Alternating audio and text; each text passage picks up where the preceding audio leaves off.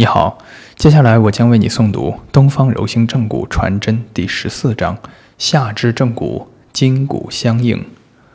足踝，足踝结构与功能特点。足踝部具备承重、灵活运动、平衡稳定及减震等多项功能，由多块足腹骨、趾骨及趾骨构成的众多关节结构与足弓。可以满足足踝部多功能需要。强力的足踝部肌腱韧带维持足踝各关节的稳定，并提供活动动力。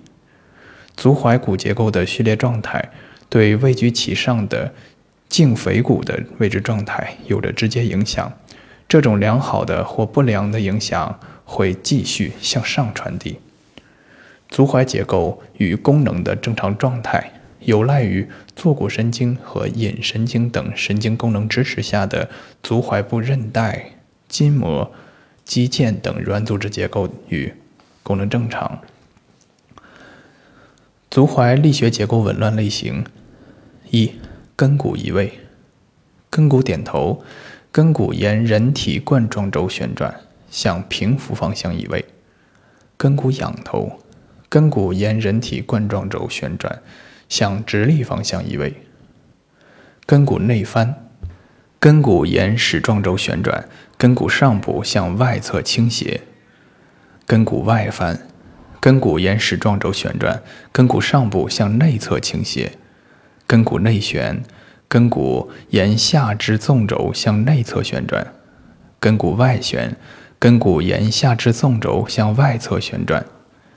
二、其他足腹骨移位。除了根骨以外，其他足腹骨如距骨、足舟骨、股骨、气骨等，也都可能发生位置改变。其中，距骨常跟随常随根骨移位而移位，其他足腹骨常会随其中距骨常。随根骨移位而移位，其他足腹骨常会随足部外力及骨间异常力的传递而相互推挤发生移位，其移位方向与外力或骨间异常力的传递方向相同。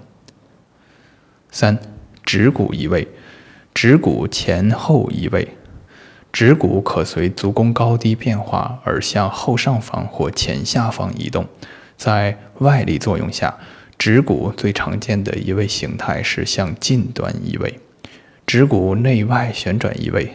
指骨可发生沿指骨长轴的向内或向外的旋转移位。四、趾骨移位。拇指外翻，拇指外翻通常与斜肩部形状狭小，以致拇指背向外侧顶推有关，与足弓扁平、指骨对。指骨的顶推力以及指指关节蜕变等也有密切关系。足趾向近端移位，在足趾骨移位的形态中，趾骨向近端移位最为常见。五、足弓，足弓是足部的腹骨，足弓是足部的腹骨、趾骨以及足底的韧带、肌腱共同构成。凸向上方的弓，是由内侧弓、外侧弓和横弓三个弓组成的弓顶。它使人体在站立、行走、运动时增加稳定性和减轻震动，同时还有保护足底的血管和神经免受压迫等作用。从内踝高点到根骨底部，与从内踝高点到第一趾骨小头两条连线之间的夹角约九十度。为正常足弓标准，高弓足为小于或等于七十度，扁平足为大于或等于一百二十度。一、扁平足，扁平足可分为弹性扁平足及僵硬性扁平足两种，而绝大多数的扁平足都属于弹性扁平，又称为功能性扁平足，也就是。当脚站立承重时，足弓会塌陷变扁平或消失；但当足部悬空不承重，站立踮脚尖或将足大趾做伸展动作时，足弓则会出现。而僵硬性扁平足的定义为不管脚有无承重，足弓都呈现扁平。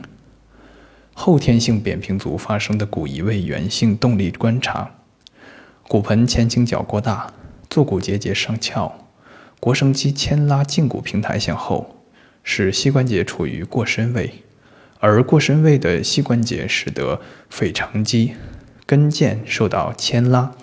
若此时遇足底直筋膜等软组织萎缩、萎弱、持张、无力，则根骨向前点头，足弓下降，伴随着人体站立时重力的作用，足弓塌陷，扁平足发生。二、高弓足，高弓足多为先天性，高弓足形成的肌源性动力观察，通常高弓足者的胫骨前后肌。指长伸肌等肌肉处于挛缩、紧绷的高张力状态，牵拉足趾背侧，以致足底直筋膜继发性被牵拉而紧张，根骨被拉向直立的方向。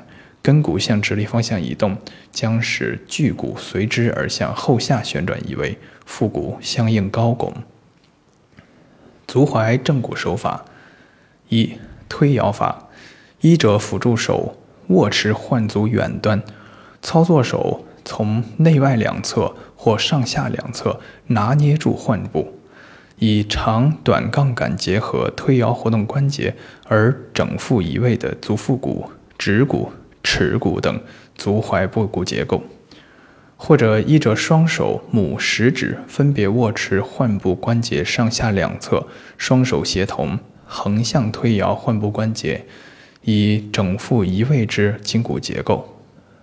二、静态直推法，用手指以柔性劲力，按照撤、领、整、揪四大程序法诀，对足部各骨进行上下左右各个方向的直接柔性推动，以达成复位的目的。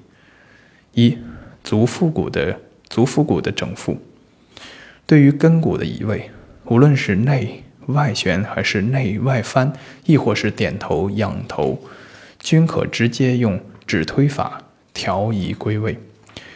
见于二三百页图十四杠十三 A。整复时，可以先行踝关节顿牵法，以松解足踝韧带，减小踝关节压力。若是调移根距骨以外的足腹骨。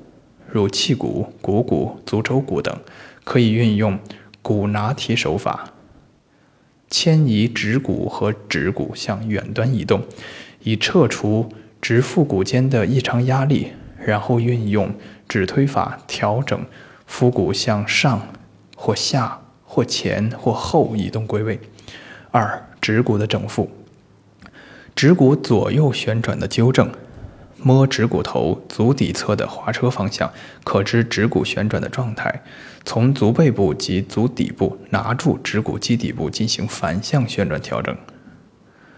指骨的前后移动，临床常见指骨向近端移位，医者可用手指拿捏住移位的指骨，将其向远端拿提或推移复位。见于三百页图十四杠十三 B。三、足弓的调整。足弓的双向调节可针对性增加或减少足弓。增加足弓，将跟骨向直立方向进行调整，将足腹骨与趾骨从足底部向上推移，使之形成足背弓形。足弓增大后的稳定性需要足底肌肉筋膜、胫骨前肌。趾长伸肌及足踝部韧带等软组织的支持，支配这些软组织的神经结构需要重点检查和保护，同时需要足弓垫的支持维系。减少足弓，减小足弓，将根骨向平伏方向推移，将足背、腹股、趾骨向下方远端推移，使足弓减小。同时松解挛缩紧绷的胫骨前肌、趾长伸肌、足底肌肉筋膜等软组织，支配这些软组织的神经可能受受到牵拉、卡压等物理性刺激，也必须加以解除。腰底区序的调整纠正，与足弓维系相关的软组织结构与功能异常，将是导致足弓异常的直接原因之一。这些软组织的功能状态通常与从腰底部发出的坐骨神经功能有关。故应重点检查腰底部序列及曲度状态，发现异常即行针对性调整。